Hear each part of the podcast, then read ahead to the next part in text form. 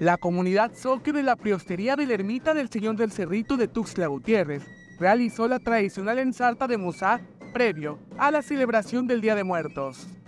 Pero hoy nos tocó la ensarta de Musá para iniciar la celebración de Todos Santos, que, que este, se hace ensarta de Musá, se arregla el altar, este, invitamos a todas las priostas y personas ajenas a la, a priostería, pero sí vienen aquí a, festejarlo, a hacer su sensata de musa. Ese es el inicio de del Día de Todos Santos, para abrir la, este, este, digamos, la llegada de las almas, de las almitas de nuestros seres queridos.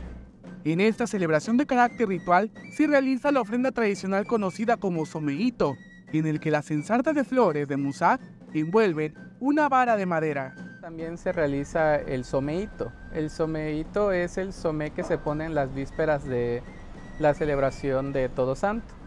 Es una actividad que se realizaba en todas las cowinas anteriormente y es un somé completamente diferente porque la flor no va amarrada. La flor va costurada y solamente se sostienen las puntas y se va girando el somé a manera de que cubra toda la vara y ya después se coloca en el altar. En esta actividad participan principalmente las priostas y priostes, que tienen a su cargo las festividades tradicionales de este ermita ubicada en el centro de la capital chiapaneca.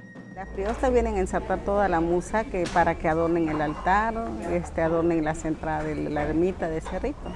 Pues nosotros invitamos a todas las priostas y las la gente que gusta venir, las invitamos a que nos vengan a, este, a hacer la ensarta de musa.